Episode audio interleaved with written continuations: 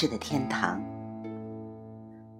在整个中国历史上，一直就有人愿意在山里度过他们的一生，吃的很少，穿的很破，睡的是茅屋，在高山上垦荒，说话不多，留下来的文字更少，也许只有几首诗。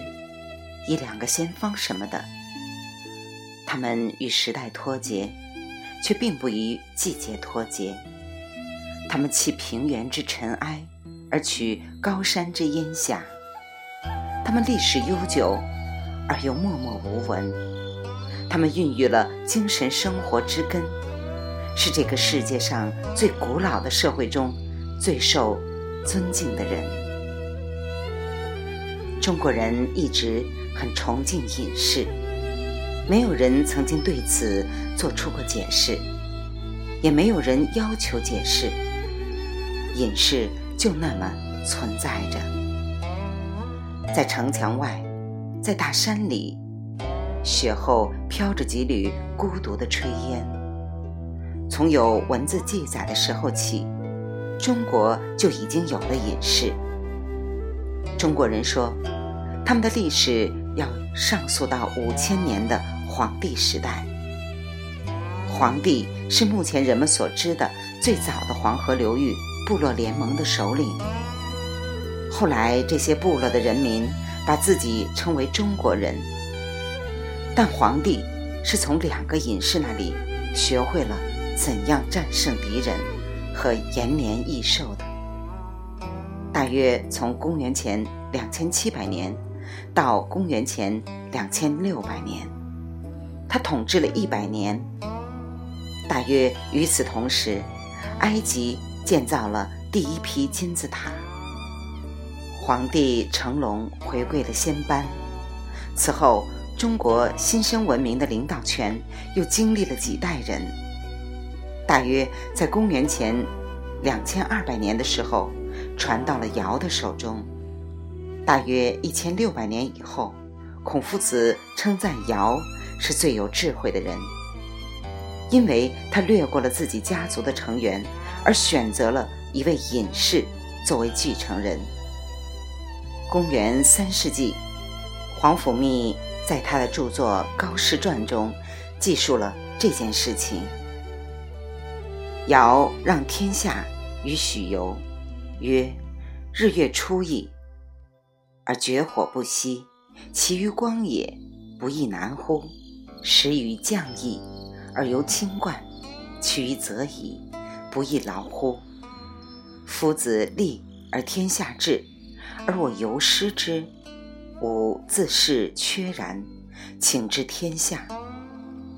许由曰：“子治天下，天下既以治矣，而我犹待子。”吾将为民乎？民者，食之宾也。吾将为宾乎？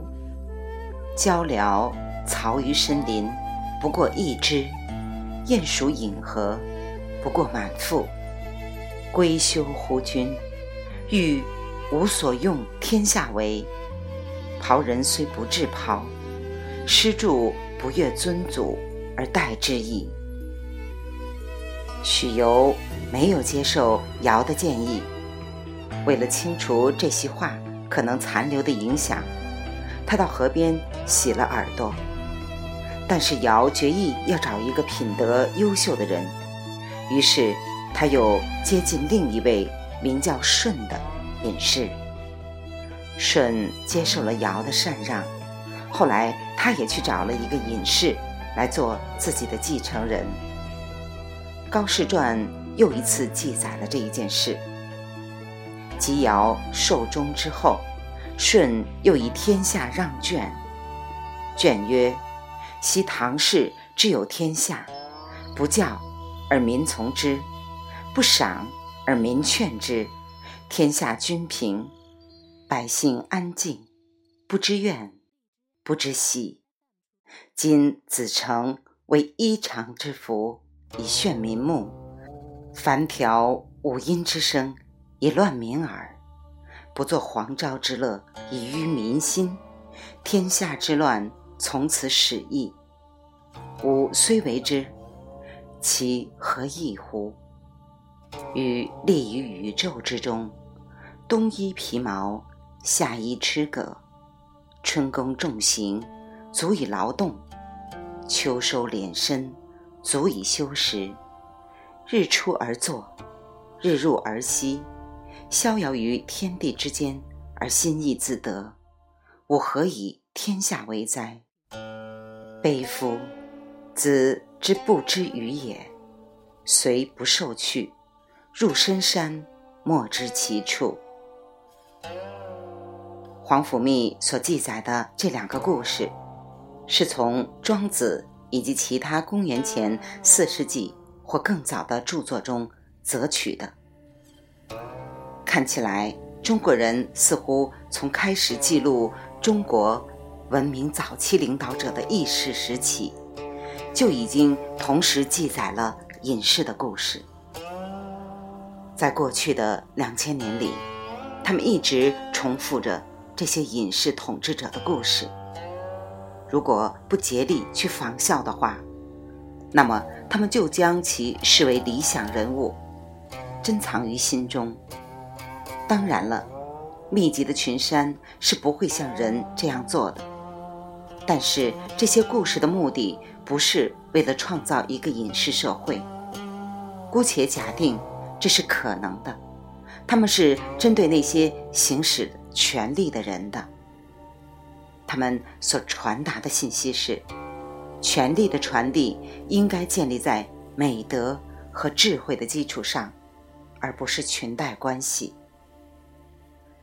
这些故事构成了中国最早的政治批评，但是它们不仅仅是故事。真的有人更愿意选择荒野，而不是文明。这正是世界各地隐士传统的基础。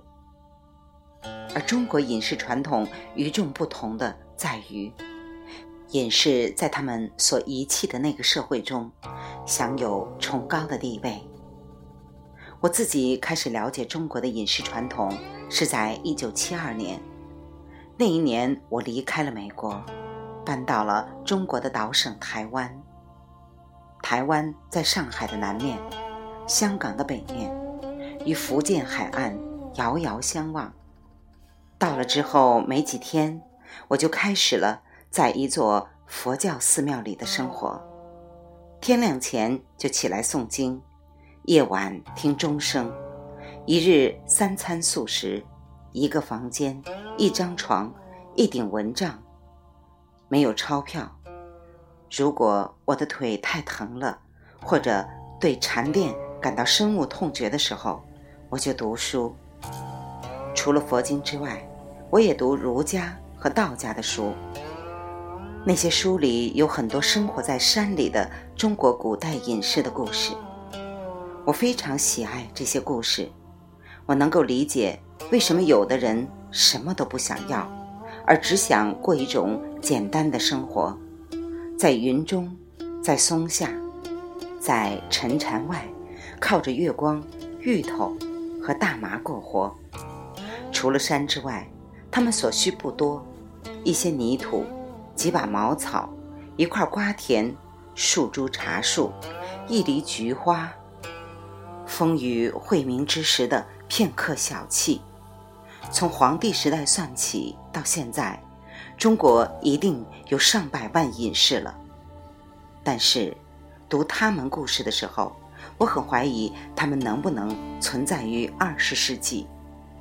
每当我问起台湾的和尚，他们都向我保证说，中国隐士已经不复存在了。经过一个世纪的革命、战争和压迫之后，他们怎么还能够存在呢？但是我仍然心怀疑问。未完待续，来自清音耳语子清分享，欢迎订阅收听。